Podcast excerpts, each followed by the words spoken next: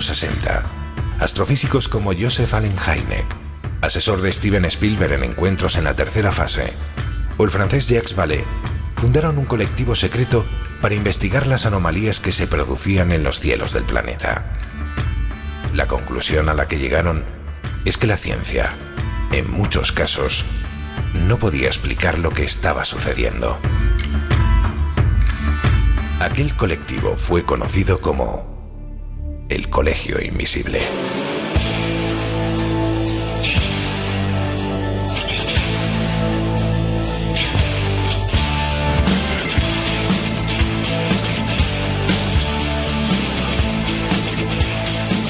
El Colegio Invisible, con Lorenzo Fernández Bueno y Laura Falcó en Onda Cero.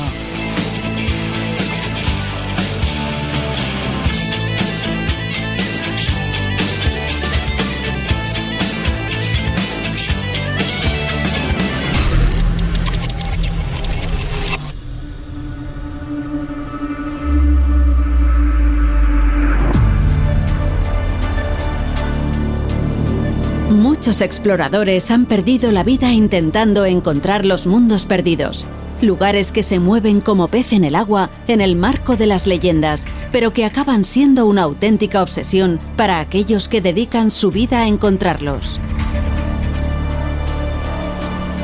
Hoy vamos a recorrer algunos de estos enclaves situados en muchas ocasiones dentro de nuestra propia imaginación. De Troya se pensaba exactamente lo mismo hasta que fue descubierta a finales del siglo XIX. Y eso mismo podría pasar con el lugar al que hoy nos vamos a acercar, el Paititi. Y lo haremos de la mano de aquellos que llevan décadas buscándolo. Iniciamos viaje.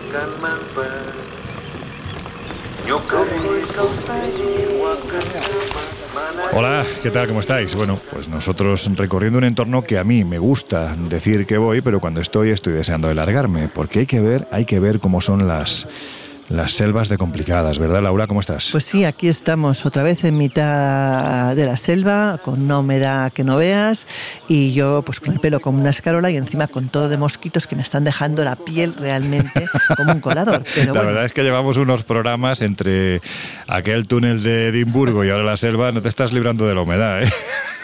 Bueno, pues a ver si una de estas también nos acercamos a algún desierto. Hay ahí, bueno, algún que otro bicho que sale de noche y hay que tener cuidado con ellos. Oye, Josep, vamos a ver, ¿a ti no te ha explicado nadie que en la selva un cortacésped no vale para nada? O eso que te has traído, hombre. no es un cortacésped, es, es, un buscador de, metales. ¿Ah, sí? Sí. Hace el mismo ruido, pues pero... Tiene, una forma un poco extraña, ¿no? bueno, ¿y qué funciona? ¿Qué, metales buscas aquí? Eh, oro. Monedas, monedas de oro. Vamos a por el dorado, ¿no? Ah, amigo, vale, es verdad. Oh, bien tirado, muy bien tirado. Es cierto que además, si recuerdas, hace unos años no fue en esta zona, sino fue más bien tirando hacia, hacia Argentina, la selva norte de Argentina, se encontró un depósito con una auténtica capa cápsula del tiempo, ¿no? De una ciudad, se pensaba que era muy antigua y sin embargo acabaron descubriendo que no, que se trataba de una construcción hecha por los nazis, por los nazis para intentar ocultarse después de la Segunda Guerra Mundial y encontraron, pues, por ejemplo, eh, cajitas de caramelos que había fotografías, había monedas, había un poco de todo. Mm, sigue buscando, que quién sabe. Claro, claro. ¿Y tú aquí qué tal te, envuelves, te defiendes, mejor dicho? Pues mira, estoy ya que parezco yo no una naranja, sino un colador. Aquí estamos llenos de, picaduras y yo he sido más ingenuo que, que Josep. ¿Qué me ha dado, leche? Ya, ya, sí, pero eh, date a ti, ¿vale? Yo sé darme solo. No hace falta que me pegues esa, esa leche. Yo me he traído una, una, aplicación de móvil más, más moderno, pero creo que funciona peor que, que este buscador. Así que bueno, a ver si tenemos suerte. Que la mano del guijarro. Yo os aviso. Bueno. Oye, Laura, estamos, en, hay que decir que estamos en la zona de, del Perú, muy cerca de, del Madre de Dios, y hay que decir que tú además has estado por aquí hace no mucho tiempo. Esto es una visita doble en un año que, que, en fin, que es un auténtico privilegio. Y da la sensación de que este mito del que vamos a hablar hoy, que le dan consistencia física, ¿no? Ese dorado al que por aquí llaman Paititi, da la sensación de que está más vivo que nunca, ¿verdad? Pues es cierto. Eh, aquí en Perú todavía existe esa creencia y esa, y esa búsqueda de esa ciudad mítica de Paititi y es un mito muy arraigado en la cultura peruana. Bueno, pues nosotros no vamos a, buscarlo ya en su momento, ya contaremos, porque en su momento durante muchos años estuvimos viniendo a esta zona acompañados del gran explorador Juan José Revenga, intentando llegar pues más allá de lo aconsejado y alguna que otra cosa encontramos. Pero en fin, hoy vamos a tener a un buen explorador que también se ha movido por esta zona para que nos cuente qué es lo que ha descubierto.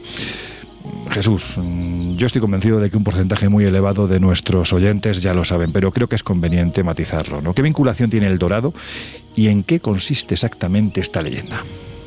Pues sí que es conveniente precisamente porque son muchas las fuentes, son muchos los rumores que de alguna forma han dado forma, mejor dicho, valga la redundancia, a la idea que a día de hoy tenemos del dorado. Fíjate que, hay un concepto que me ha gustado mucho eh, que utiliza Humberto Eco precisamente y habla del dorado como una especie de Edén laico. Es decir, cuando ya empezamos a descubrir el nuevo mundo y estas cosas, esa idea de paraíso, de búsqueda también, ya no solo de, oro y riquezas, sino incluso algunos hablan de la fuente de la eterna juventud, lo relaciona un poco a esa idea eh, de, del Edén, pero para los que todavía no tenían tanta tanta creencia o tanta fe en el, en el creador. Pero como digo, la, leyenda del dorado realmente bebe de, de muchas fuentes. Es difícil rastrear una concreta. Pero lo que está claro es que, y la prueba flagrante no solo es que estamos hablando de él, mm. sino que está en el imaginario popular, es que ha perdurado a lo largo de los, de los siglos como un lugar mítico donde todo, desde las calles hasta los edificios, estaría hecho de oro. Esta historia comenzó, como decía, cuando los conquistadores españoles quedan asombrados por la habilidad de los nativos americanos para utilizar el oro de manera cotidiana. Mm. Incluso en algunas fuentes se habla de que ellos utilizaban el oro o, consumían el oro de alguna forma casi casi como nosotros consumíamos o utilizábamos el vino mm. en las tabernas, ¿no? O sea que nos podemos hacer una idea de qué fascinación eh, produce en estos eh, conquistadores. Y como es obvio, movidos por el deseo de apropiarse de esta, de esta riqueza, pues los españoles empiezan a interrogar a todos eh, los indígenas, a todos los nativos, para intentar descubrir el origen de este metal brillante. Y las respuestas de la población... Perdona que te interrumpa, eso de interrogar lo has dicho amablemente, claro, porque el tipo de interrogatorio que se hacía entonces, en fin... no eran preguntas. Sí, sí, sí. Ahora contaremos alguna anécdota porque había alguna cosita. Bastante, bastante bestia, sí que es cierto. Pero bueno, fruto de esos interrogatorios, entre comillas, llegan precisamente al descubrimiento de, de, minas, de lugares donde efectivamente encuentran que, bueno, pues que hay oro, que hay plata, y así es como empieza a propagarse esa leyenda que habían escuchado. Se cree, entre muchas versiones, que la historia del dorado se origina precisamente en la cultura de los muiscas, que eran unos expertos, eh, bueno, eran personas expertas, digamos, en la fundición de, metales, que vivían en el altiplano colombiano, entre los ríos Bogotá y Sogamoso, y fueron precisamente eh, derrotados y subyugados en el año 1538 por Jiménez de Quesada. Fueron ellos quienes comparten o quienes dan rienda suelta a la leyenda o a la historia de la existencia de un cacique que solía cubrir su cuerpo eh, su cuerpo desnudo con, mm. polvo de oro durante festivales y ceremonias religiosas muy, muy importantes. Ahora vamos a tener a Juan Vallejo que nos va a contar un poquitín lo que ocurría en Guatavita. Precisamente en esa laguna de, Guatavita. Y es curioso porque vemos cómo de, un hombre, de la figura de un cacique, de un rey, digamos, eh, pasamos a un lugar. Pero parece que en origen el dorado como tal hacía alusión a una persona, a un alto mandatario. Pues así, con esta información ambigua, poco probable, podríamos decir, comienza la búsqueda del dorado para apropiarse de esas minas que parecían dotar de, riqueza a estos eh, nativos y recuperar, si nos va a hablar Juan, no doy muchos detalles, pero recuperar también todos los objetos de oro que se lanzaban mm. precisamente a esa laguna, acompañando al, al cacique. Pues bien, con el tiempo la, historia del Dorado se convierte, como decíamos, en una especie de bola de nieve.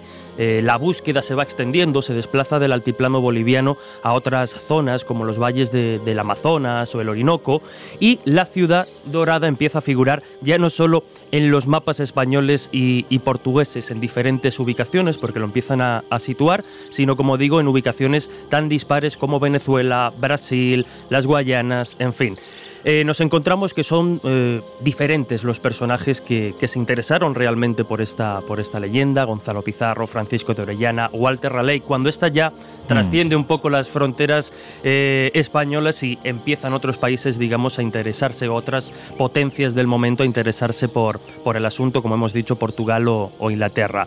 Parece ser, o podríamos decir, yo creo que es la cuestión que hoy tenemos que tratar un poco de, discernir, que el dorado siempre ha sido una leyenda, y lo vuelvo a poner entre comillas, mm. porque vamos a ver si detrás de esa leyenda efectivamente hay algo de, de realidad.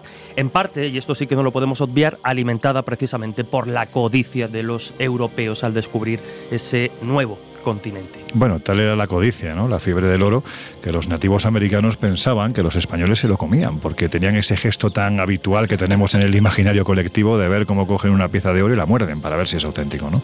Y hay que decir que esos interrogatorios amables, por, pues, por ejemplo, llevaron a un personaje, ay, ay Tenías un mosquito. En la cara. Es que a mí me molestan los mosquitos y no las muiscas. Las muiscas. Era por el, bueno, era Madre mía, qué malo. Bueno, pues el caso es que Gonzalo Pizarro, que ahora nos, vas a hablar de, él, Josep, el hermano de, Francisco Pizarro, eh, bueno, pues era un tipo muy amable que cuando llegaba a los clanes tribales llamaba al curaca, al jefe de la tribu, y le decía traerlo para acá. Le abría el abdomen, lo llenaba de paja, le pegaba fuego y le preguntaba, ¿y ahora dónde está el dorado? O sea, esa era la forma de interrogar más o menos amable, ¿no? Pero hay que decir eso, ¿no? Que uno de los primeros en salir a buscar, quizás el que da más consistencia física, no tanto a la leyenda, sino como a la posibilidad de que hubiera algo, fue Gonzalo Pizarro, que hay que decir que se encontró con la realidad terrible de la selva. Lo pasó, lo pasó muy mal eh, Gonzalo de Pizarro, que como bien decías, es eh, hermano por vía paterna del conocido eh, Francisco Pizarro. Eh, y además era hermano mayor, eh, perdón, menor y originario de Trujillo, en, Extremadura. Oye, el cacharro, perdona, el cacharro ese que es como una especie de rumba que está recorriendo la selva, si se puede decir una marca, no puedes apagarlo. ¿O es que estás muy convencido? él va solo. Vale, déjalo. cuando pinte, vale, vale, vale, vale. Bueno, Gonzalo Pizarro organizó efectivamente una expedición en busca del Dorado y el país de la canela. En febrero de 1541 inició la ruta desde Quito hacia el este junto a 220 españoles, 200 caballos, 5.000 indios, más de 2.000 cerdos vivos, de ahí que se llamaban víveres, y una jauría de perros de caza. Toma Tú imagínate todo esto en un eh, paraje como el que estamos ahora mismo, repleto de vegetación, sin rutas porque hay que abrirlas. Esto debía de ser un auténtico infierno. Y mm, el terreno, como es lógico, pues les impuso unas penalidades tremendas. De hecho, construyeron un barco con el que precisamente Francisco de Orellana descendería después el río Amazonas. Ese barco tenía la finalidad de ir a buscar provisiones. Provisiones que nunca llegaron. Ellos habían estimado que el barco que habían hecho podría tardar alrededor de dos semanas eh, en ir hasta algún lugar civilizado y regresar con provisiones. Dos semanas después el barco no vino, ni tres, ni cuatro, tuvieron que seguir a la intemperie y mm, en penalidades auténticamente extraordinarias. Y cuando Gonzalo Pizarro ya no puede prolongar más la espera, resuelve volver a Quito. El viaje de vuelta es todavía más penoso que el de, ida y en junio de 1542, a 16 meses de su salida, vuelve a Quito no solo mm, con, la mitad de los indios muertos y de los españoles, que solamente llegan 80. Y ningún cerdo. Y, ningún, cerdo, Sino que además llega con las manos vacías. No consigue encontrar la mítica ciudad del Paititi. Es que hay que decir que además para llegar a esta zona de selva donde él estuvo había que atravesar, pues para que nos hagamos una idea, el macizo de Huascarán, que son más de 6.000 metros de altura. Por lo tanto, no era un trayecto fácil. Llegar a la selva, llegar al lugar donde supuestamente se encontraba el dorado, era un, era un camino bastante complicado. En fin, que hayamos hablado en alguna ocasión de esa laguna a la que ha hecho referencia Josep, la laguna de Guatavita, que se encuentra en Colombia, pero es que, bueno, pues yo creo que es de esos lugares tan vinculados a esta leyenda que bien merece la pena que nos acerquemos allí en la voz de un querido compañero, el director de Noche de Misterio de Radio Caracol, Juan Jesús Aro Vallejo.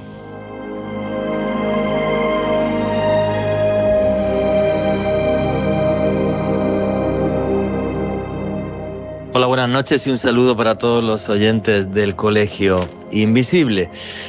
Pues me pregunta Lorenzo sobre toda la historia que sucedió en la región de Cundinamarca, en Colombia, cuando en el siglo XVI llegó hasta allí el conquistador español Gonzalo Jiménez de Quesada. Este se encontró con una cultura, con una serie de tribus conocidas como los muiscas. Y Gonzalo Jiménez de Quesada casi enloqueció al ver la cantidad de oro que tenía esta gente. Incluso colgaban en algunos árboles campanas de oro para llamar a los espíritus.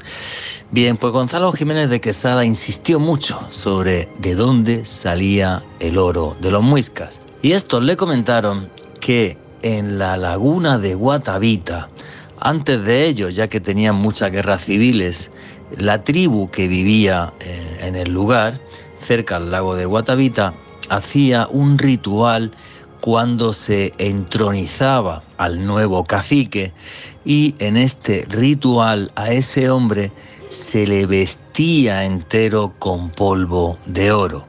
De ahí la famosa leyenda o historia de El Dorado, que viene del hombre dorado, el hombre que vestían de oro. En esa ceremonia además de vestir a su nuevo cacique de oro, eh, con muchísimas ofrendas también del mismo metal, más esmeraldas, se lanzaban a esta laguna sagrada. Todo esto derivó en diferentes leyendas. La primera de ellas, la búsqueda de la ciudad de El Dorado, que viene de este famoso hombre dorado. Segundo, Gonzalo Jiménez de Quesada jamás encontró el punto exacto de dónde venía este oro. ¿Y por qué fue esto así? Eh, muy sencillo. Porque el 80% prácticamente de la población indígena aborigen eh, americana falleció debido al choque bacteriológico con los españoles, de forma que todas las vías comerciales que hubo entre las zonas de la selva amazónica y las zonas andinas se quedaron aisladas. De manera que Gonzalo Jiménez de Quesada nunca pudo mm, saber de dónde salía este oro. Prácticamente con toda seguridad, el oro era intercambiado desde las zonas amazónicas a las zonas andinas. Es más, incluso hay eh, piezas de oro colombiano que llegaron hasta México por los intercambios que había con otras tribus eh, de todo el continente.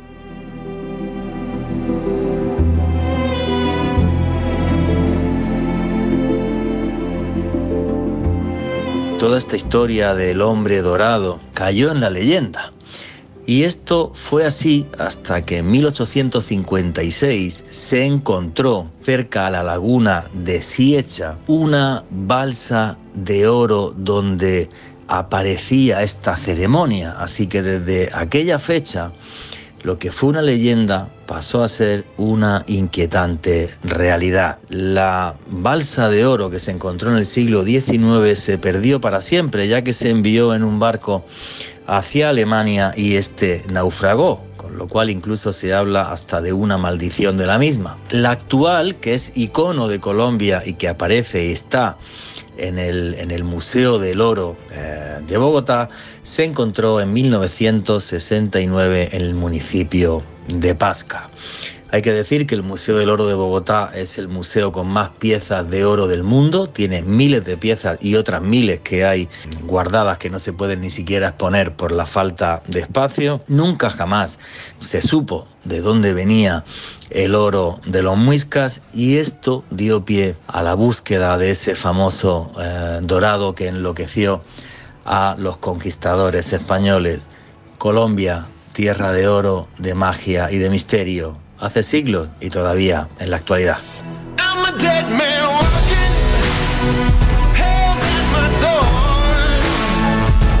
El Colegio Invisible.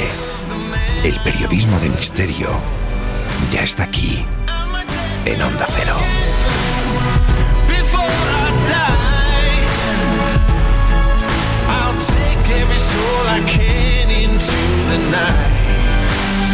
And kill till I die.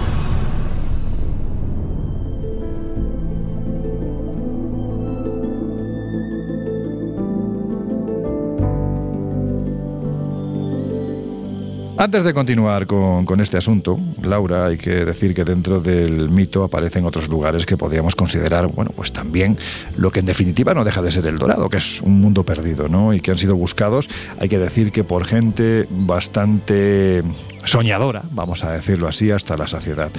Yo te reconozco que de este no tenía ni puñetera idea y me parece pues sinceramente que es verdaderamente interesante porque en su momento fue buscado hasta la extenuación por exploradores que tenían muchas ganas de pasar a la historia, pues eso ya sabes, ¿no? Con, con los bolsillos más llenos posibles.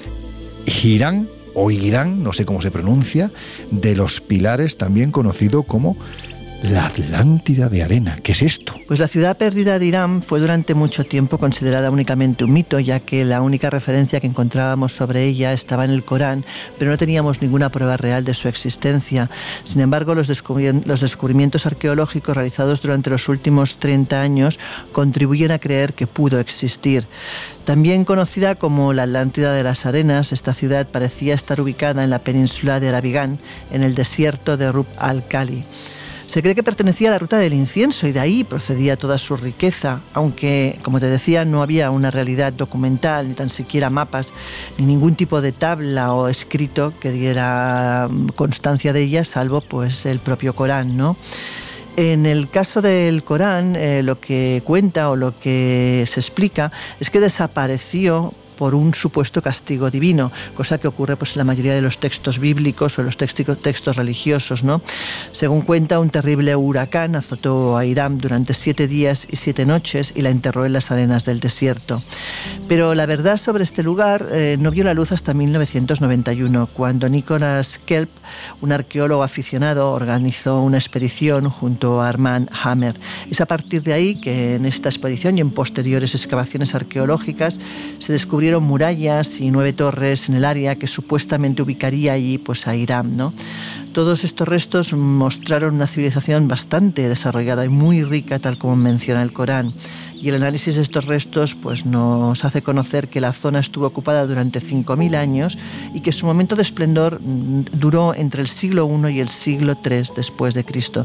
Y bueno, supongo que iremos teniendo más noticias porque las excavaciones aún siguen ahí, siguen en marcha, no es algo que haya parado. Pues uno de esos sitios que yo reconozco, es que además ya lo sabéis, ¿no? que a mí este tipo de, mm, entre comillas, leyendas, mito, que hay tanto de realidad aparentemente detrás de los mismos, a mí es que es el tema que más me flipa diferencia y sobre todo además esos valientes que han ido en su búsqueda, porque hay que decir Jesús que otra quizás más cercana ¿no? a los lugares que estamos pisando en este viaje sería Cíbola, o más bien las siete ciudades de Cíbola, que es casi casi como el Dorado, pero, pero muy desconocido. Pues tú lo has dicho, casi casi como, como el Dorado, porque precisamente cuando ya los eh, europeos, los españoles conquistan o consiguen derrotar al imperio azteca, estos hacen circular el rumor de que había todavía civilizaciones aún más opulentas, más ricas hacia el norte de aquellas tierras y a los conquistadores, digamos, que la memoria cultural aún les eh, quedaba una leyenda que nos remonta hasta comienzos del siglo VIII de, nuestra era, con la eh, conquista, digamos, o con la invasión musulmana aquí en la península, y que nos habla precisamente de que durante esta invasión siete obispos escaparon de Mérida llevando consigo tesoros extraordinarios ante el miedo de que eh, desaparecieran o se los robasen en, esa, en esa invasión. Pues bien, estos siete obispos logran escapar, cruzan el Atlántico hasta tierras desconocidas, y es en ese lugar donde fundan siete majestuosas ciudades donde obviamente el oro, esas riquezas que habían hecho eh, escapar, brillaba por todas partes. Esta leyenda, como podéis imaginar, circula ¿no? durante siglos entre varios aventureros y exploradores españoles que precisamente ya en el Nuevo Mundo, en busca de esa fama y fortuna que hoy tiene protagonismo, pues les recuerda de alguna, de alguna forma esta, esta leyenda. Y aquí hay un par de protagonistas importantes, porque precisamente eh, Narváez, en este caso eh, Pánfilo de Narváez. Así bueno, el pobre pues no tiene culpa de que sus padres fueran tan, con perdón, cabrones. Así se llamaba. Pues parte con, con, 600 hombres y 5 barcos desde Cádiz en abril de 1527 con la orden del emperador Carlos V de conquistar Florida. Bueno, Este viaje se complica, sobreviven muy muy pocos hombres, de hecho solo cuatro exploradores de los que lo acompañaron sobreviven y empiezan precisamente a recorrer obsesionados hacia el norte, en la frontera de México, de lo que hoy entendemos por México y Estados Unidos, buscando durante ocho años esas ciudades, esas siete, siete ciudades de Cibola que de alguna forma ellos habían relacionado con las eh, noticias o los rumores de los eh, aztecas. Lo curioso es que precisamente eh, bueno, más allá de las penurias y de lo, del agotamiento físico y mental de tantos años vagando de alguna forma por determinados territorios, lo curioso es que precisamente esa, mm, esa necesidad o ese deseo de encontrar estas ciudades les hizo, de alguna forma, no descubrir, pero sí explorar territorios que, hasta el momento no estaban muy conocidos. O sea que de alguna forma el, mito, la leyenda también propició, como vamos a ver hoy en los próximos minutos, eh, bueno, pues el conocimiento geográfico del, del lugar. Pero serían básicamente no una, sino siete ciudades igual, inmensamente ricas, rodeadas de oros y que nos remontan a una leyenda del siglo, del siglo VIII aquí en nuestra península al otro lado del Atlántico. Oye, ¿me podrías repetir de, qué fecha estamos hablando? ¿Desde cuándo supuestamente estos obispos marchan para allá? Estamos hablando, ellos parten, la expedición parte de Cádiz en 1527, más no, pero digo el mito, el mito, es decir, los obispos, estos ah, obispos que dan consistencia... en el siglo VIII, 713 aproximadamente. unos cuantos siglos antes que Colón. Ahí tendríamos, ahí nos uniría precisamente. Con... Interesante. Es verdad que la leyenda, claro, aquí no, es que haga trampa, pero bueno, pongo la, nota. Ellos hablan del otro lado del Atlántico, no necesariamente hablan mm. del continente, pero obviamente podríamos hacer esa, esa relación de forma casi casi sencilla. Bueno, pues uno de los que estuvo también buscando las siete ciudades de Cíbola, acompañado de sus soldados, fue ni más ni menos que Vázquez de Coronado, que se internó en las tierras de la reina mítica Calafia, la que da nombre a la California, y, bueno, pues es un detalle que a mí siempre me gusta recordar, ¿no? Y es que los primeros en luchar contra los indios norteamericanos no fueron el séptimo de caballería, fueron los españoles de Vázquez de Coronado. En fin, gente valiente, gente que se adentraba en lugares inexplorados, quizás llevados por esa ansiedad, por encontrar el, oro, pero también yo creo que por, por saber más, ¿no? Una suerte de conocimiento. En fin, pues eso, que la leyenda negra que nos echaron los ingleses, ahí sigue cuando realmente estamos hablando de, de gente que exploró. Josep, otro de esos lugares míticos, quizás más conocido, ¿no? Pero del que nunca se deja de decir la última palabra es Tule. Conocido el nombre, pero ya, claro, el lugar. Sobre el lugar hay largas eh, discusiones, ya que no solamente se la conoce como Tule, sino también como Tile, Tila, que nada que tiene que ver con los sobrecitos. Tela, Tula, eh, y como ya podemos hacer aquí un...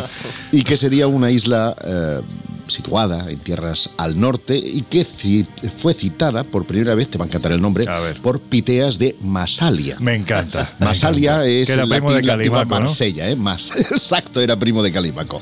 bueno, este hombre vivió en el siglo IV antes de Cristo, con lo cual imagínate si viene de lejos la historia de Tule. Piteas de Masalia dio cuenta de sus peripecias en el Atlántico en torno al 320 antes de Cristo. De Cristo, no solo Cristos. Pero bueno. sus escritos originales se perdieron, por lo que todo lo que sabemos de él es gracias a autores clásicos posteriores que pudieron leerle y resumieron en sus propios libros las andanzas de este hombre. Y muchas veces para mofarse de ellas, porque nadie le creía, y eso que al final resultó que tenía razón. Piteas dijo que Tule era el país más septentrional seis días al norte de la isla de Gran Bretaña ah. y que el sol, de pleno verano, allí nunca se ponía. Razón por la cual se le ha relacionado con Groenlandia u otros países eh, eh, escandinavos, ya que otros creen que se podría localizar, y he estado ahí, es una isla preciosa en mm. Saarema, en el, en el Báltico, pertenece eh, a mm, Letonia. en la mitología griega, Tule era la capital de Hiperbórea, el reino de los dioses, y se vio representada en la Marina de Olaus Magnus en 1539 concretamente al sur de Islandia. La isla fue objeto de estudio durante el auge del nazismo, de ahí que tengan las sociedades alemanas ese nombre, y existió una organización de místicos nazis Sociedad Tule, que afanó, se afanó por encontrar la localización de esta isla, ya que ellos creían que el origen de la raza aria se eh, remontaba precisamente a esta isla. Hiperbórea es descrita como un lugar de eterna felicidad y alegría, de buen tiempo, a pesar de hallarse más allá del hogar de Bóreas, que, si Mm. alguien no lo sabe, era el dios del bien. También se decía que la Hiperbórea, la frontera, era la tierra de los tracios, ¿no? Concretamente ese lugar que ya hemos visitado en alguna ocasión, la Esfinge de Buchech, precisamente... Buch- la no, Buchech. Buchech. Bu- Bu- se escribe Bucegui, no vamos a pelearnos ahora por la, por la pronunciación porque ni tú ni yo somos rumanos, pero en fin, el caso es que hemos estado ahí arriba viendo la, la Esfinge y es un sitio... Ven un momento, Josep, a ver qué tienes ahí otra vez. Déjame que tú con el Era rollo de los mosquitos me has dado una mosquito. colleja ahora. Bueno, pues nada, que no será porque no se lo merece. Mientras lo discutimos y reflexionamos sobre ello, os dejamos unos segundos con nuestros compañeros de los servicios informativos de Onda Cero Radio. Enseguida volvemos. Ya sabéis que estáis en un colegio invisible muy selvático hoy. It's a long way to the finish line. Got a hard road ahead. Anybody gonna stand in my way is gonna wish they were dead. Cause I'm gonna take knocks in the rain. Any luck's gonna keep me from this door. En unos minutos volvemos a abrir las puertas del colegio invisible en Onda Cero. I'm gonna light like fire. I'm coming down gonna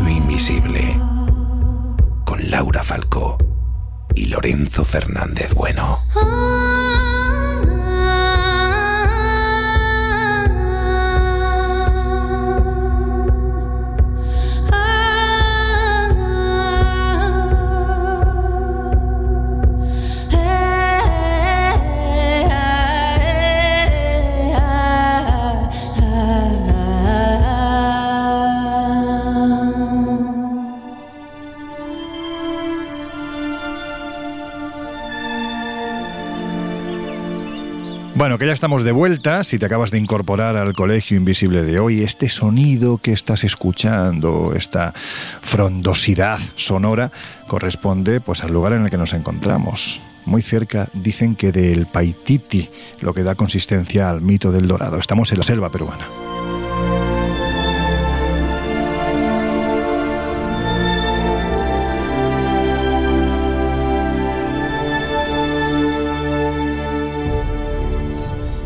Y hay que decir que durante años hemos recogido decenas de testimonios en los muchos viajes que hemos hecho precisamente a esta región del planeta, en ocasiones precisamente, bueno, pues como decíamos al principio del programa, buscando el Paititi, porque hemos tenido la oportunidad, mm, yo creo que es un auténtico privilegio, ¿no?, de formar parte de tres expediciones en las que hemos hablado con gente pues de lo más diverso que también llevaban años detrás de este entre comillas y muy grandes detrás de este mito.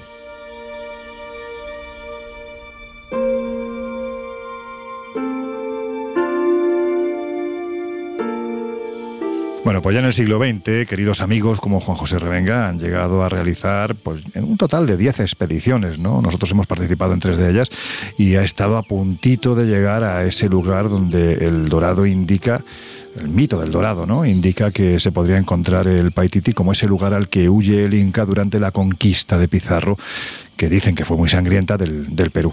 Bueno, pues el caso es que hay que decir que precisamente en Perú, Laura, volvemos a repetir, tú has estado por estas tierras hace unas, unas semanas, básicamente podemos decir que un par de, de, meses no más, y lógicamente durante este viaje, pues claro, has hablado con gente de este asunto y pues estamos, ya sabes, con las orejas muy abiertas, deseosos de que nos cuentes qué te han contado precisamente. Pues es un mito, como te decía antes, muy vivo y que algunos todavía persiguen, y esta creencia de que hay tres pirámides que anuncian la entrada a la famosa ciudad perdida, pues todavía está muy vigente.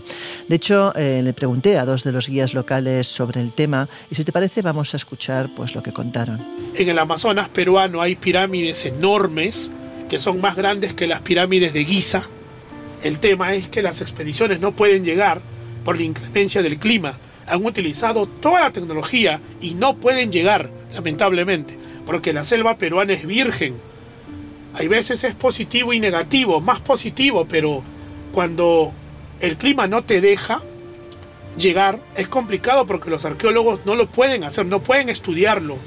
Pero con estos sensores especiales que tiene la NASA, ya se descubrió pirámides en el Amazonas. Y hay una crónica del siglo XVI de un sacerdote español que cuenta haber visto la ciudad de oro, o sea, Paititi. Y yo le creo más a un cronista español que a un cronista mestizo. ¿Cuáles son mis motivos? El cronista mestizo escribía con miedo. Si escribía algo en contra, ya sabe lo que le pasaba. El cronista español escribía lo que veía. ¿Me dejo entender? Yo sí soy partícipe de, del Paititi. Hay exploraciones que se han hecho y se siguen haciendo, sobre todo franceses, ingleses, que llegan hasta un cierto punto, pero como que el camino desaparece. Y eso es evidencia franca porque lo tenemos en libros, lo tenemos en documentales y en muchas cosas más.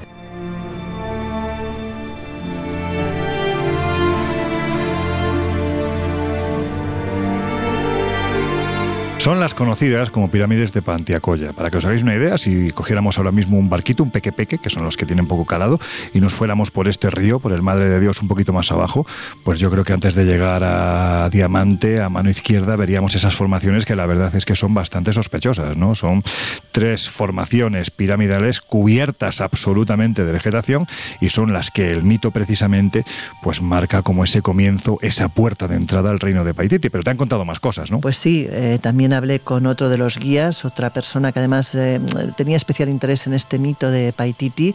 Y bueno, si quieres, pues oímos lo que me contó al respecto.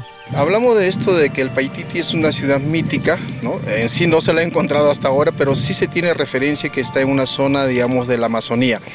La conocen como la zona de Pangoa. Bueno, yo durante mucho tiempo la he buscado también, no la he encontrado, felizmente no hasta ahora, pero el asunto es que sí hay referencia y es más, hay este, fotografías del área de la zona. Lo que es que es un área que está considerada como zona protegida y zona reservada y el acceso es prácticamente es imposible. Entonces ahí queda la duda razonable, si existe o no, y seguimos en el misterio hasta ahora.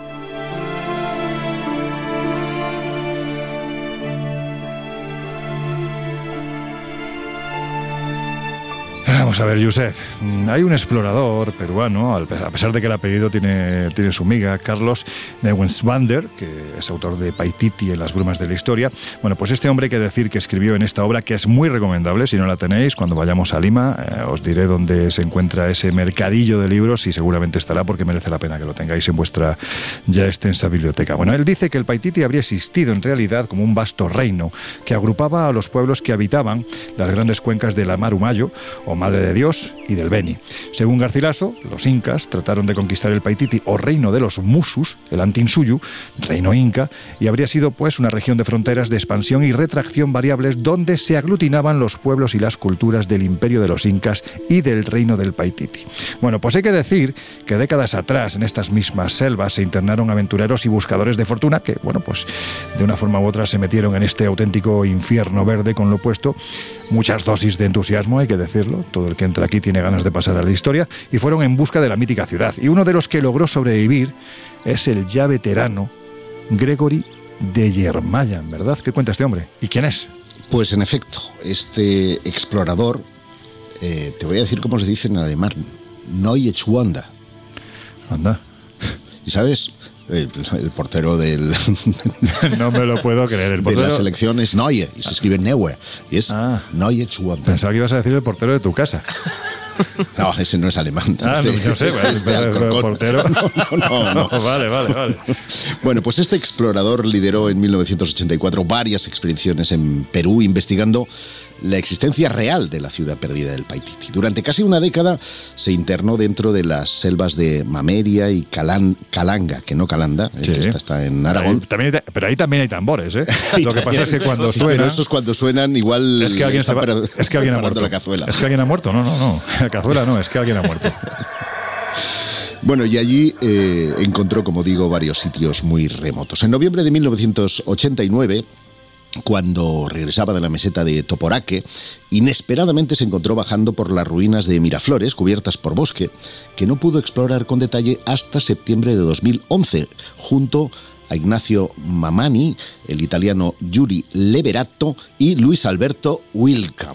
En junio de 2006, con Paulino Mamani y dos de sus sobrinos, encontraron eh, los indicios incaicos más cercanos a las selvas bajas del Urumamba, Urubamba, perdón, en eh, una subida que está en el río de Taperaki. Dos expediciones le marcaron sobremanera, según reconoció años atrás en una entrevista que publicó eh, Año Cero.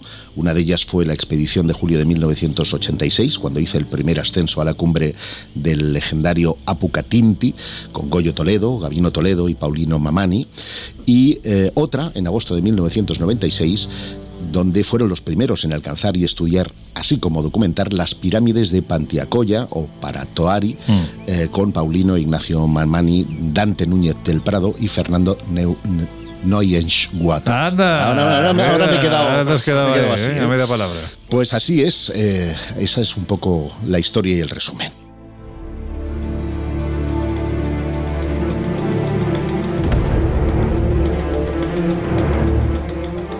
Incluso hay que decir, eh, Jesús, que Fernando Soto Roland, que es profesor de historia y director de la expedición Vilcabamba 1998, en su artículo El Paititi Imaginario, Realidad y Utopía Andina, afirmaba voy a citar textualmente, ya que no lo permite la tecnología, que estas tablets funcionan bastante bien a pesar de la humedad, dice que tras una concienzuda lectura de las diferentes fuentes, se ha llegado a la conclusión de que dos son las regiones en las que se suele ubicar el tan mentado Paititi. Jesús, si te parece, vamos a ello. ¿Dónde se ha ubicado? Porque si atendemos a lo que dice Soto Roland, entre otros muchos, o lo que defendía, por ejemplo, Carlos Neuschwander. No, Neuschwander. Neuschwander. Bueno, pues parece ser que son varios los paititis que se confunden con una sola ciudad. Bueno, pues se trataría de algo más que, que todo esto, ¿no? Da la sensación. Pues sí, la, la- la primera región, digamos, por ir por, por, por partes, eh, estaría cercana al Cusco y en el territorio precisamente de la República de- del Perú, en la meseta de Pantiacoya. Esto es una zona montañosa y tropical ubicada precisamente dentro del Parque Nacional del Manú. Esta región ha tenido la peculiaridad de atraer la atención de, la mayoría de las expediciones. ¿Por qué? Porque, bueno, pues tiene un potencial arqueológico muy muy fuerte, entre otras cosas porque se han descubierto caminos empedrados, rocas talladas, ruinas incas e incluso enigmáticos eh, petroglifos, por lo que vemos que, que hay, digamos, elementos ¿no? para, para la búsqueda. La segunda región se encuentra en el departamento boliviano de Pando, aproximadamente a unos 600 kilómetros de distancia de esta primera zona que hemos comentado de, de Pantiacoya, siguiendo mm, concretamente el curso del río Madre, Madre de Dios. Esta área se caracteriza precisamente por ser una de las menos pobladas de, de- de Bolivia. Se tienen las cifras más o menos de tan solo unos 38.000 habitantes y es un territorio que abarcaría, claro, esto nos da una idea ¿no? de las dimensiones de, la búsqueda, unos 64.000 kilómetros cuadrados. Además, se trata de una zona que está prácticamente aislada de- del resto del país. Pues bien, en esta segunda, en esta segunda región, según los testimonios coloniales, eh, estaríamos alrededor de, bueno, estos testimonios que llegan incluso desde el año 1476, eh, lo que nos dicen es que existieron dos Paititis. Uno de ellos conocido como la cultura del Gran Paititi, que pertenecía a la antigua etnia de los Musus y existió antes, durante y en colaboración con el imperio incaico, abarcando también muchas naciones selváticas conocidas como Antis, y su fama, la fama de este Gran Paititi, se extendería, como hemos dicho, por, por varias zonas, hasta el Cusco, Paraguay, Bolivia y la región del río de la Plata. También ese otro Paititi, hemos dicho que existían dos, correspondería al Paititi peruano, donde los incas se refugiaron y gobernaron después de la invasión española. Esta área corresponde a la actual región de la meseta de Pantiacoya, como hemos dicho, que en las crónicas de Garcilaso de la Vega aparece con el nombre hoy olvidado de Avisca o Avisca con H. En esta zona, que aún se encuentra poco explorada en la actualidad, los líderes incas exiliados desde el Cusco construyeron ciudadelas, fortificaciones para proteger a los dignatarios incas que, huían o que siguieron esa, esa ruta hacia el país boliviano que hemos, que hemos comentado. O sea que vemos que bueno, hay eh, diferentes localizaciones, diferentes tradiciones y ahí también está parte de la dificultad ¿no? para tratar de localizarlo.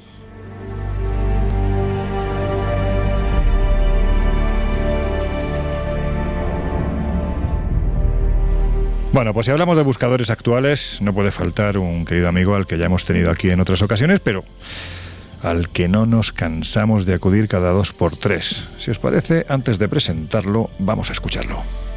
Bueno, yo no soy nada. No soy nada, no tengo ningún título, ninguna carrera, nada en absoluto. Pero intento hacer muchas cosas. En el antiguo Egipto decían que cuando dices lo que, lo que eres, lo único que estás diciendo es todo lo que no eres. Em, yo de pequeño siempre me encantaban las historias de aventuras, esas películas de aventuras y de ciencia ficción, pues que nos llevaban a mundos lejanos, a lugares desconocidos, ¿no? Y que muchas veces tenían un guion común, era un patrón que se repetía en casi todas las películas, ¿no? Era ese mapa perdido que uno encontraba al principio de la película, que le llevaba a uno a un país lejano, donde se encontraba con tribus desconocidas, eh, que al final siempre de alguna manera le llevaba por rutas peligrosas hasta una cascada, ¿no? donde había una calavera de la que salía agua y uno tenía que entrar por allí para llegar al tesoro o a la ciudad perdida. ¿no? Es muy curioso cómo se repetía ese patrón. Pues quédense un poco con ese guion que luego lo, lo retomaré.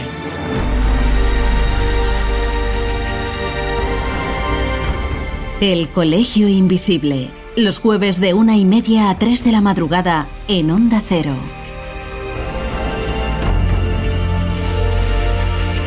Bueno, la voz yo creo que es absolutamente reconocible por todos, pero Laura, si te parece, lo presentamos.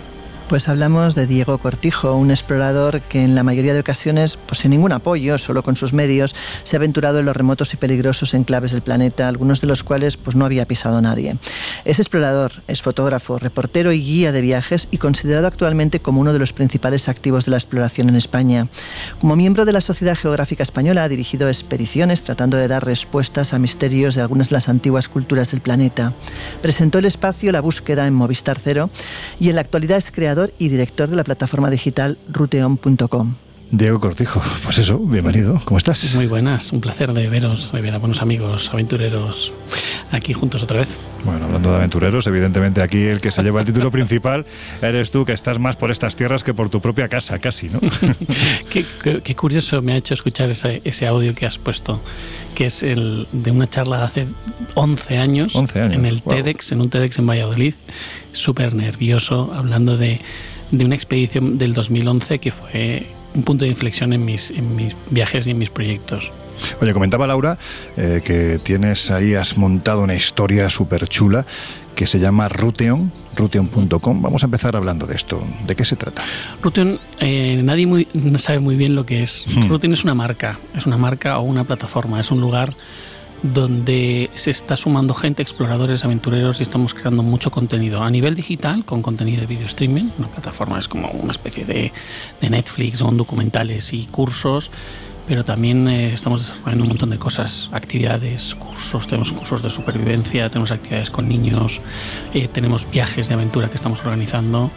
Eh, Rution al final es intenta ser la marca de aventura que se posicione como el referente de estos temas. Yo creo que ninguno de nosotros estamos en condiciones físicas, Yo- ¿verdad? Es que yo me estaba preguntando, digo, incluso, incluso un cuerpo de escombro como yo puede- se puede meterle. Pero Seguro ¿sabes? que sí, porque hay contenidos para, para, para todos los niveles. Hombre, si los hay para niños, pues. Pero, Puedo hombre, empezar por ahí. Pero es- bueno. ese, es el, ese es el reto y lo difícil de, de este proyecto, porque cuando yo le pregunto a la gente qué entiende por aventura, tú Jesús, ¿qué entiendes por aventura, por ejemplo? Es que claro, yo lo tengo relativamente sencillo porque cuando yo pienso en aventura, pienso precisamente en tus En el sofá de aventuras. su Para casa. mí la referencia precisamente por cercanía. Hombre, entiendo que ya es un nivel pro, ¿no? Pero viajar, eh, salir de la zona de confort y de la comodidad, buscar un poco esos conceptos. Claro, yo creo que está un poco ahí la clave, ¿no? Salir de esa zona de confort, no es que no hay que irse al Amazonas, no es una cuestión de hacer ese tipo de cosas, pero yo creo que eh, más hoy, todos los días que vivimos inundados con las redes sociales, con las que yo tengo mi relación amor-odio, Hmm. y vemos esas imágenes, esas sensaciones, esa,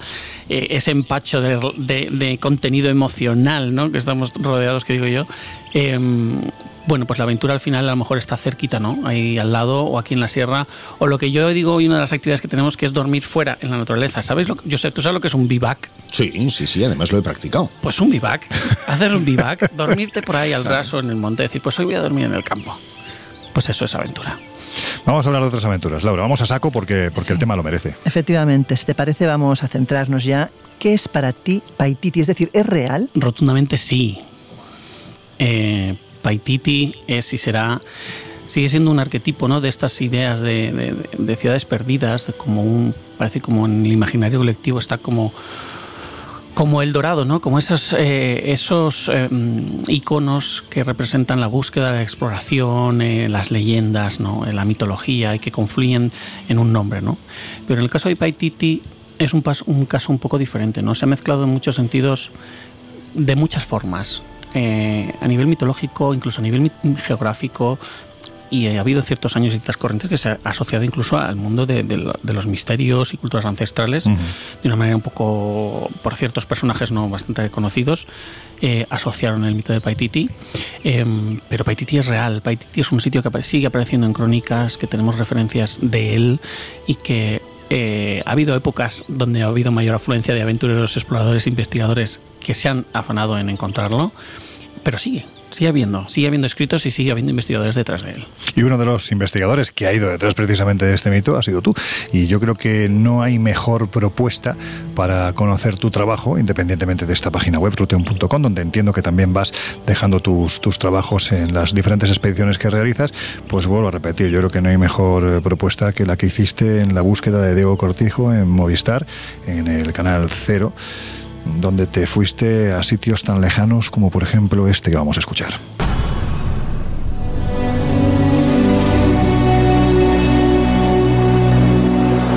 He buscado en las selvas del Madre de Dios esa ciudad perdida de la que hablaban los indígenas, pero no he encontrado nada.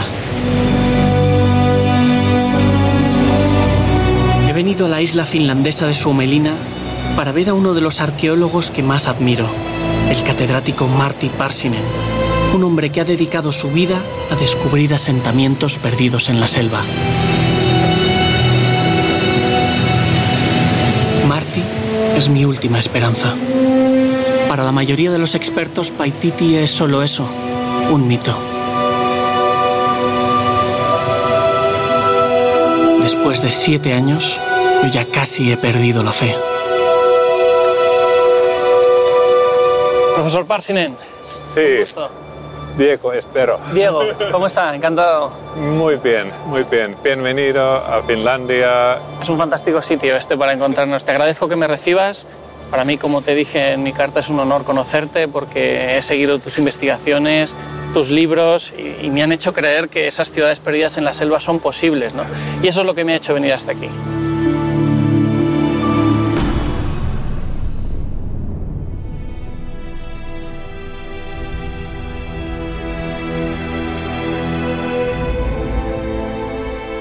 Te has ido a la tierra del final, ¿no? A, a Finlandia, ni más ni menos, intentando seguir la pista de este, de este misterio, de esta leyenda, de este mito, quién sabe si de esta realidad, ¿no? Y a mí me sorprende que alguien tan científico podemos decir, ¿no? Como Marty Parsinen, parece que tampoco tiene dudas de que Paititi sea real. ¿Por qué? Bueno, porque se ha dedicado más de 20 años a explorar el área y ha verificado él mismo como, por ejemplo, existen asentamientos incas de influencia inca mucho más al este de donde se pensaba. Él ha estado explorando la zona de Ribera Alta en Bolivia, encontrando ruinas y restos arqueológicos eh, directamente relacionados con el imperio inca. Eh, ¿Qué ocurre cuando abres ese, esa veda eh, y empiezas a recuperar eh, crónicas y textos eh, y, y registros de quipus? Los quipus son los, los nudos que utilizaban los incas, ese sistema que se pensaba que era solo un sistema de numeración o de contabilidad, pues se ha demostrado que, detrás de esos nudos, sistema de nudos, existe una comunicación completamente compleja, ¿no? Y a través de ese sistema de comunicación han, han detectado un montón de lugares geográficos, de referencias a sitios, a culturas, a tribus que vivían más adentro. Y, y han seguido eh, acercando la historia a la ciudad de Paititi, ¿no? como un lugar real ubicado probablemente más cerca de Bolivia que de, que de Perú. ¿Y estaríamos hablando de uno o de varios paititis? Bueno, es, es difícil porque Paititi se ha utilizado tanto y en, en época contemporánea, a día de hoy, cada vez que se refería casi a un lugar que estaba lejos, se decía el Paititi. Entonces, em, desgranar un O poco... sea, sería nuestro particular Villadiego, ¿no?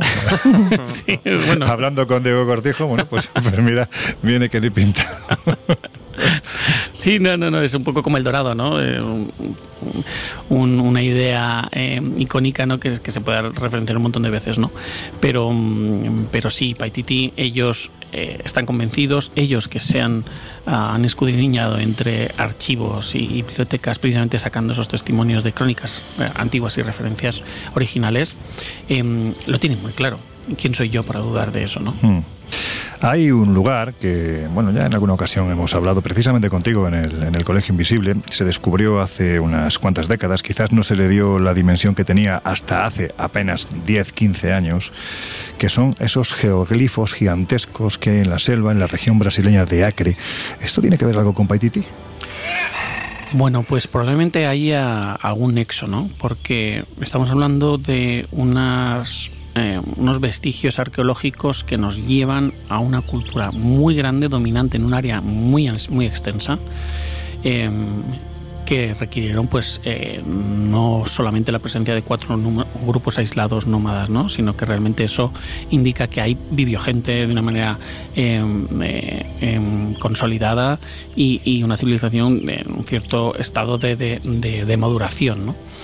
Eh, Cosa que, perdona Diego, hasta entonces la historiografía oficial no admitía. Es decir, era una zona de casi casi tribus, muchas de ellas no contactadas, pero no había una estructura social como la que se podía tener, por ejemplo, en la Europa de entonces. Sí, sí, sí. O bueno, o en, o en- la, la- en la Sudamérica o, América Central, donde conocemos que las, las civilizaciones, las culturas, las, los, eh, las agrupaciones humanas que se produjeron llegaban a los millones, ¿no? Ahí tenemos ejemplos arqueológicos como Teotihuacán. Em, pero sí, em, efectivamente, posiblemente y muy probablemente esos grupos culturales que ahí vivieron eh, indican que hasta allí hubo el comercio, hasta allí hubo rutas, hasta allí se acercaron todas las culturas andinas, hubo esa comunicación, ¿no? Eh, hay, hay restos de, elementos puramente netamente amazónicos en, eh, en la Sierra Andina, ¿no? En la cultura, en las zonas más de influencia inca. Eh, así que sin duda sí que está relacionado con ese mito y está relacionado con, eh, con esas ciudades, civilizaciones que vivieron ahí en la selva.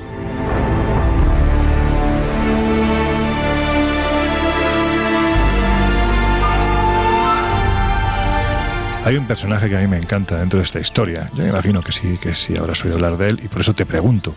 Porque parece ser que fue el que más información aglutinó sobre el Paititi precisamente por su condición. Y es que mucha gente iba a confesarse con él y le contaban cosas que ocurrían en el corazón de la selva. El padre Polentini Wester. Ujú. Sí, el padre Polentini fue uno de los defensores de esta idea, ¿no? Efectivamente, le contaban tantas historias que el tipo, eh, no te diría que se obsesionó, pero, pero sí dedicó gran parte de sus energías a, la búsqueda de, de qué había de verdad en todo esto, ¿no? Em, al final, eh, el padre Polentini llevó a cabo una, como una especie de cruzada personal, pensando que, pues que lo habían eh, saqueado, que ya había desaparecido, ¿no? que tenía incluso ubicaciones en, la cabeza, y, pero siempre llevado, en- entroncado un poco una línea un poco más esotérica, ¿no? más religiosa, más mística, de un lugar sagrado. Eh, y eso ha llevado a otras corrientes, ¿no? Eh, más esotéricas que han querido ver también ahí pues un lugar como un portal energético, pues alejado de, en mi opinión, de, de, la realidad arqueológica, histórica o geográfica, ¿no? Que ya de por sí es mágica y que mm, asociada a los ritos que ya existen en las comunidades indígenas y amazónicas, ya le dan una magia absolutamente brutal. Y vamos a tus trabajos a pie de campo. ¿Cómo te metes en este lío? Y de verdad, ¿cómo se organiza una expedición así? Jolín, Laura, pues no, no es... eh, nadie pensaba ni yo tenía ninguna pretensión de meterme en líos así, ¿no? Yo me acuerdo perfectamente con Lorenzo, la Mm. primera vez que yo fui a Perú, Mm.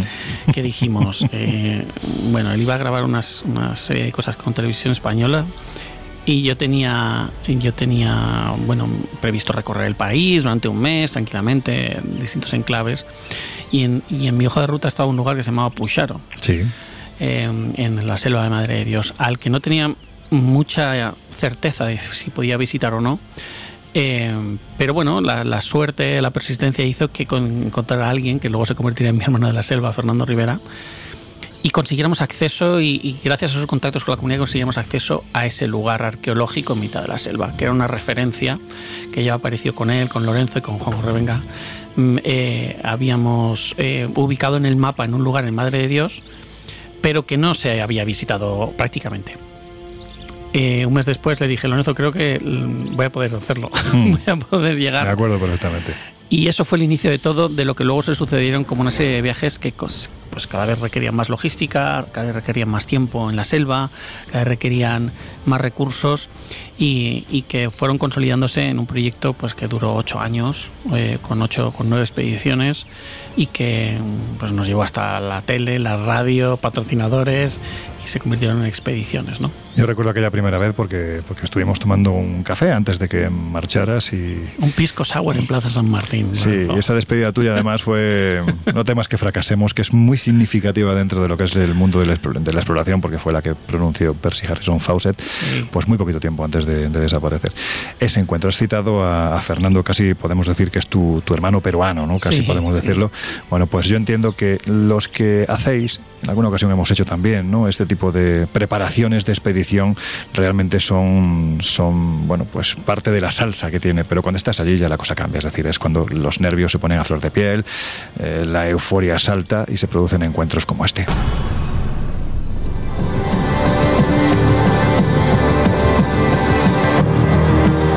Aterrizo en Cuzco, la capital de los incas. Aquí arranca mi aventura, pero también regresan mis miedos.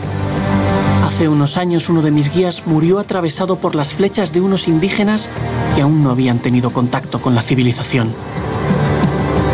La selva que nos espera no perdona. Por eso, si quieres sobrevivir te tienes que rodear de los mejores. Y Fernando, mi guía, mi amigo, es uno de ellos. Un hombre que mantiene una relación casi mágica con la Pachamama, la Madre Tierra.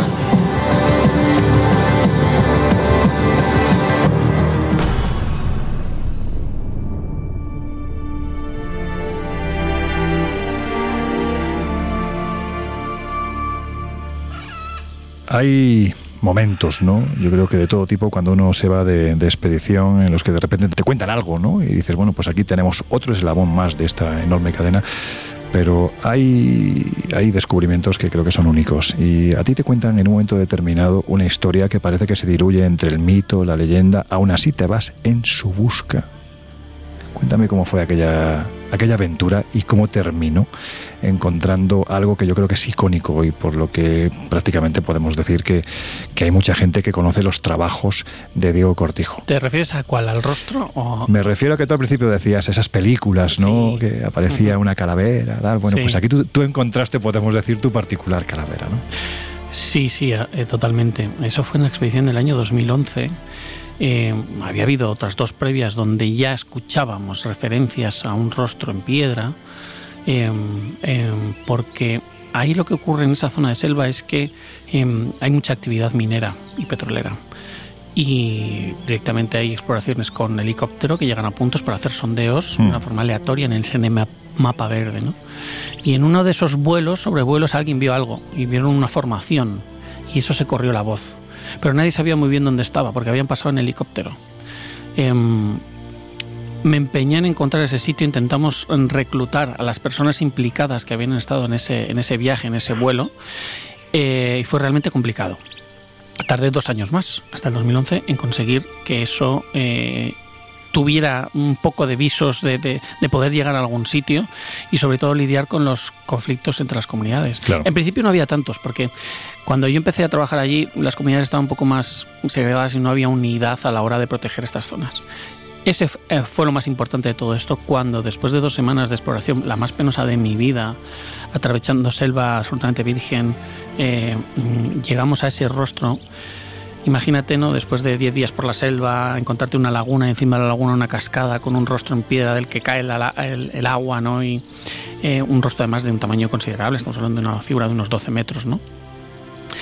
Que también te digo, en, eh, al final, eh, después de que fueron expertos, se trata de una paridolia, ¿no? Eh, pero esa paridolia es tan, tan significativa, es tan, tan eh, notoria, ¿no? Tan clara. Perdona, Diego, o sea, ¿en serio tú crees que es una paraidolia? O sea, el Diego Cortijo que ha estado allí y que ha visto aquello, ¿de verdad lo crees? Sí, después de, de mucho tiempo, después de mucho tiempo te voy a hablar de que es una paridolia. Pero aunque fuera una paridolia, lo que se ha creado alrededor de eso tiene su, su importancia, ¿no? Eh, y más después de su redescubrimiento. Se ha convertido en el símbolo de la reserva, se ha convertido en una referencia que sobre todo el hecho de que nosotros encontráramos eso hizo que tres años después encontráramos efectivamente los restos Mm. de un asentamiento inca en plena selva, ¿no? gracias a ese lugar que había marcado un poco a las comunidades de la zona, al que algunos llamaron Amana. Eh, ese rostro en piedra eh, ha marcado a la, reserva como una manera de quería, ha hecho que sea el símbolo, ahora aparecen camisetas, aparece por todos los lados Mm. y se ha convertido en un lugar mágico a los que muy pocos llegan porque está en un sitio realmente remoto. ¿no? Si te parece, vamos a hacer una cosa. Eh, vamos a colocar esa fotografía en nuestras redes sociales. Ya sabéis que estamos en Twitter como arroba colinvisibleoc, también en Instagram y en Facebook como el Colegio Invisible y que sean nuestros oyentes los que nos digan si ellos consideran que es una pareidolia o no, más allá evidentemente de los estudios que tú has realizado, que seguramente habrás estado muy bien asesorado, pero la sensación que da así a primera vista es que estás delante del cabezón de un inca impresionante en mitad de la selva. Totalmente. Muy, muy, muy de película. Aún La- así- la, cosa me imagino que es determinar si ha sido manufacturada, es decir, toda herramienta deja un, eh, una Un trazo, huella ¿no? en la piedra y probablemente no se encuentre. Pero desde luego, yo cuanto más la miro, Es una pasada. más me convenzo de que es el rostro de un indio. Bueno, yo creo que lo importante de todo esto es cómo se enfrenta uno, sea una pareidolia o no, cómo se enfrenta uno a un momento como ese después de mucho esfuerzo, después de estar, creo que además durante unos días estuvisteis siguiendo el rastro de un jaguar mm, que más o menos os llevó a la zona, ¿no? Porque fue el que encontró la laguna. La llamamos así, la laguna del Otorongo, ¿no? Del jaguar, precisamente porque los dos días previos seguíamos su rastro y él seguía el nuestro. Veíamos sus huellas delante, luego vinieron detrás y tuvimos un encuentro con él, incluso un poco, un poco no, muy tenso, ¿no? Eh, donde el jaguar nos midió preparándose para el ataque, ¿no? Eh, escuchar un jaguar a, a pocos metros, ya os digo yo que, Hmm. que acojona y mucho. Se te ponen de corbata. Bueno, pues yo creo que lo interesante es que escuchemos cómo se enfrenta uno a un momento como ese.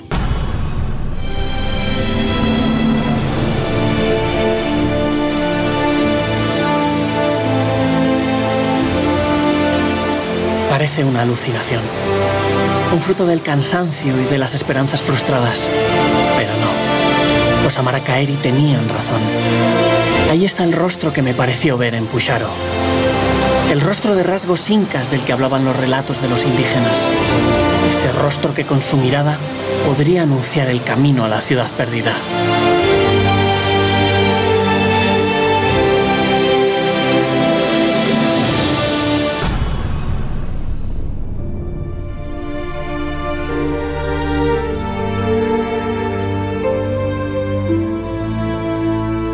Más allá de esta cabeza, ¿habría algo pendiente de ser descubierto?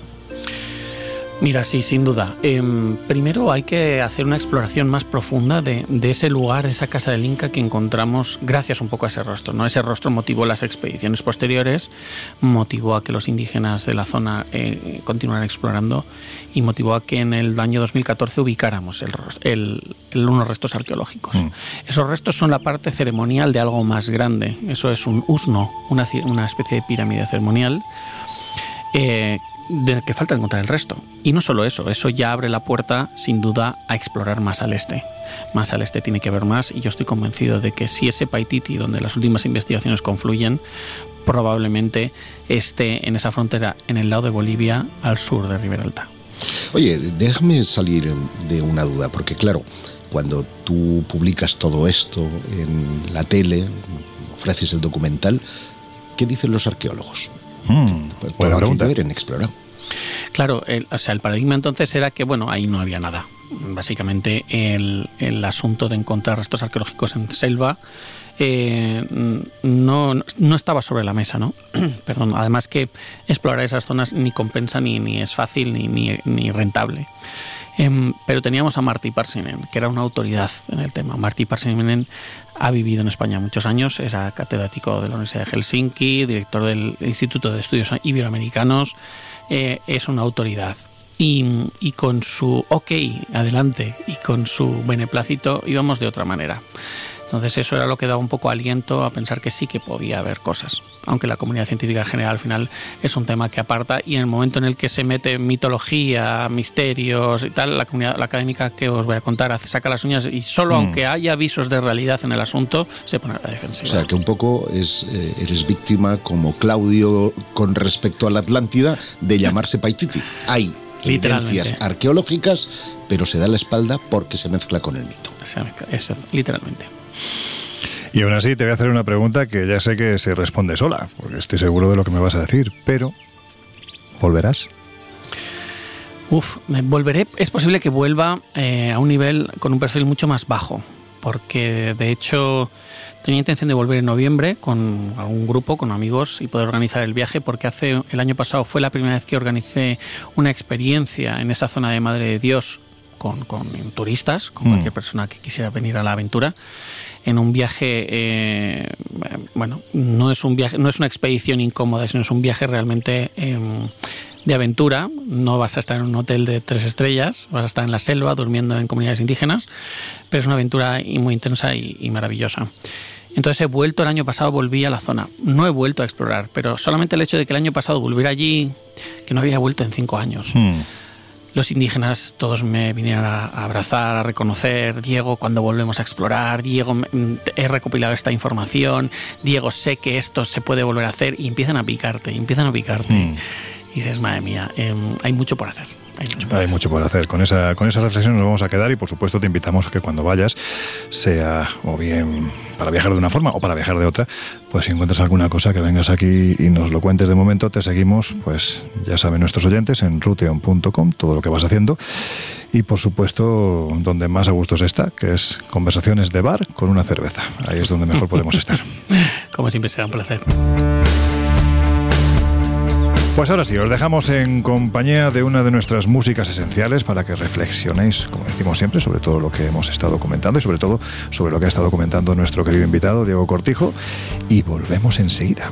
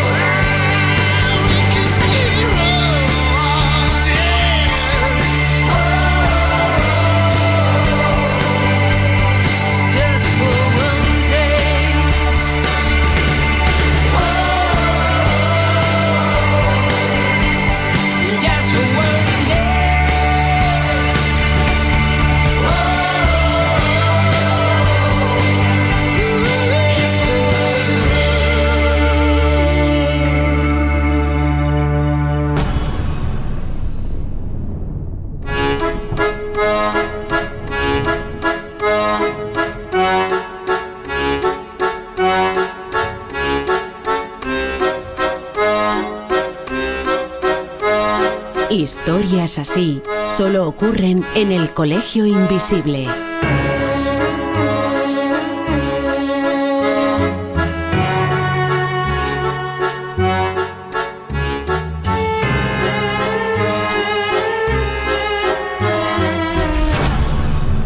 Sitting in the morning sun, I'll be sitting till the evening comes, watching the ships roll and I watch.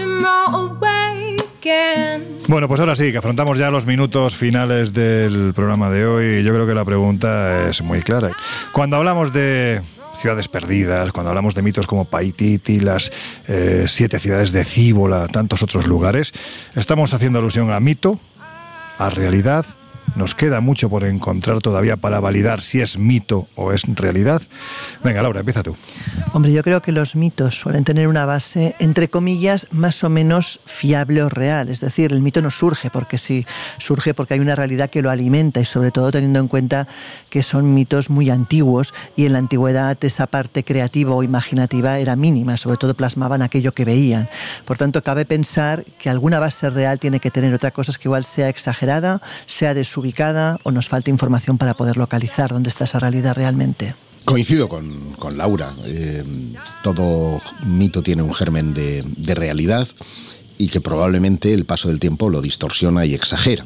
Ese mítico dorado, ese Paititi, esas ciudades de Cíbola, esa Tule, eh, todos esos rincones seguramente eh, tenían eh, el propósito de crear algo mm, basado en un resto arqueológico, en una civilización perdida, en un hallazgo, en ese jardín del Edén eh, primordial donde reina la felicidad y donde uno ata las cosas pues con cadenas de oro, ¿no? Pero evidentemente todo se ha basado en algo que seguramente existió realmente y que nos ha hecho soñar a las generaciones eh, venideras. Bueno, los demás soñamos con que esos gérmenes que te afectan a ti, que son los del tabaco, dejen de afectarte porque no paras de toser. Eh, Jesús. ¿tú qué Yo creo, no, yo creo que, que precisamente todos estos programas, cuando abordamos eh, asuntos relacionados con el mito, con la historia, creo que son los que más concordia generan en el Sí, equipo, porque claro. creo que estamos muy de acuerdo. O sea, muy poquito que aportar a lo que han dicho Laura, a lo que ha dicho Josep, ya sabemos y ponemos precisamente en valor que detrás de estos mitos, de esas leyendas, muchas veces hay elementos reales. ¿En qué grado es lo que tenemos que tratar de determinar? Pero desatender a esa clase de historias, por desgracia, seguramente nos prive de, bueno, pues de localizar lugares como los que Diego está, está buscando.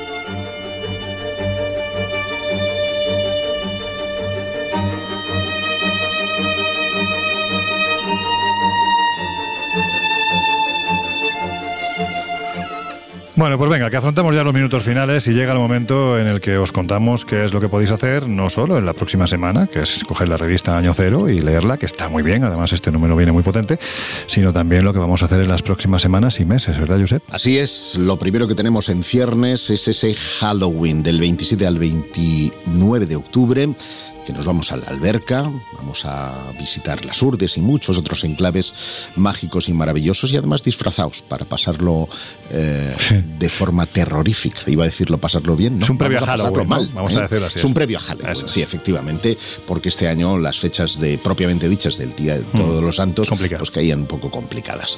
Siguiente cita, atención, 25 de noviembre, Hotel, Hotel Central de Zaragoza. Vamos a tener una jornada entera de mensajes del más allá, con Marilyn Rosner, con Miquel Lizarralde y con Laura Falco. Una jornada donde ustedes pueden ser protagonistas escuchando, si es que así lo desean, mensajes, dicen que de los difuntos. Laura, eh, claro, aquí hay que preguntarte a ti, ¿qué cosas pueden pasar en una convocatoria como esta? Pues pueden pasar todo tipo de cosas. Estamos hablando de personas con la capacidad de conectar y normalmente, como yo digo, las personas que conectamos, por suerte o por desgracia, para los que no están somos como faros. Es decir, cuando ellos ven que tú estás en disposición de recibir, se suelen acercar.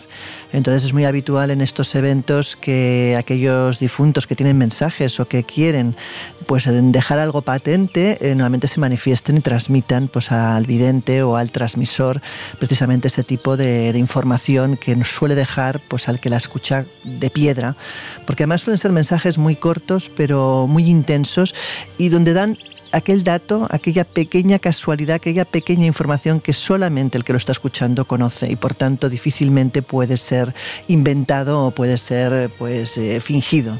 Bueno, pues para los que mantenemos un espíritu un poco más crítico, más escéptico, ¿verdad, Jesús?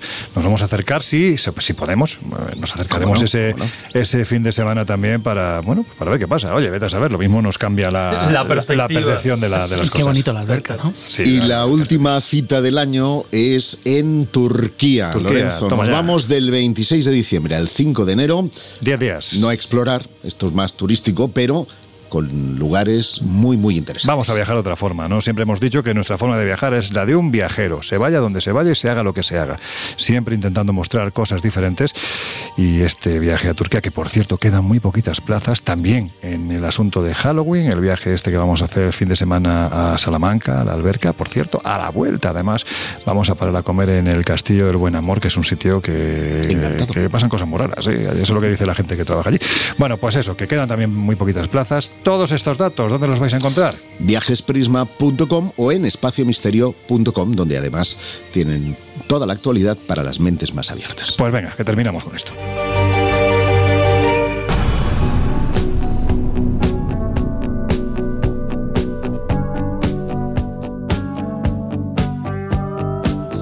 El Colegio Invisible. Con Lorenzo Fernández Bueno y Laura Falcó.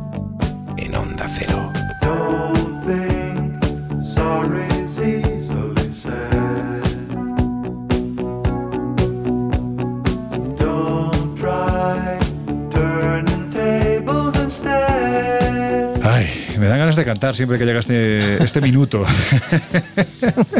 Pero no lo voy a hacer. Lo haremos cuando estemos ese fin de semana de pre-Halloween. Ahí nos vamos a llevar un karaoke y vamos a. Bueno, vais a flipar quienes os acerquéis porque no os hacéis a la idea lo bien que cantan tanto Laura Falcó como José Guijarro. No, no, especialmente Lorenzo, que es vocalista de un grupo que lo tiene Es aquí verdad, muy oculto, pero que ya ha debutado, ¿eh? Sí, sí. Bueno, todavía sí hemos debutado en privado, pero nuestro debut lo vamos a hacer el 24 de noviembre. Fíjate, justo el día de antes a, a lo que se va a hacer en Zaragoza. Ese día debutamos. Ya os contaremos alguna historieta de dónde vamos a estar, porque, bueno, pues eso, para que si queréis reír un rato, pues que vengáis a reíros. Dicho lo cual, que la semana que viene continuamos con esta aventura, nos iremos de viaje a otro lugar del planeta para contaros muchas cosas, como dice un buen amigo, curiosas, curiosas. José Guijarro, un abrazo muy fuerte. Hasta la próxima semana. Jesús Ortega, a ti te escuchamos también mañana, El Dragón Invisible, de 12 a 1 en Radio Castilla-La Mancha. Esa, decimos siempre, mirada crítica al mundo del misterio con las simpatías raudales que Depende. tiene el hombre sepia, Jesús Ortega. depende, depende. Hasta la semana que viene. Laura Falcó, la semana que viene un poquito más. Nos vemos en una semana. Y a ti, Diego, nos encontramos en este camino de búsqueda, de curiosidad, que vengas cuando quieras. Ya sabes que aquí eres no solo bien recibido, sino que intentamos poner la, la mejor cerveza, intentamos Qué traer la alfombra roja. Que eso, que vengas cuando Qué quieras. bonito, encontrarse en el camino de búsqueda y curiosidad. Sí, sí. Ya sabes lo que decía Mir Hoffet. A mí me encanta lo que decía este filósofo norteamericano. En toda búsqueda es más importante el camino que el propio objeto de búsqueda. Yo creo que lo compartimos. Bueno, venga, que os dejamos con No Sonoras, con este fantástico equipo y nosotros volvemos a abrir las puertas del Colegio Invisible dentro de una semana. Hasta entonces, pues un deseo que yo creo que es compartido por todos. Que seáis muy, pero que muy felices.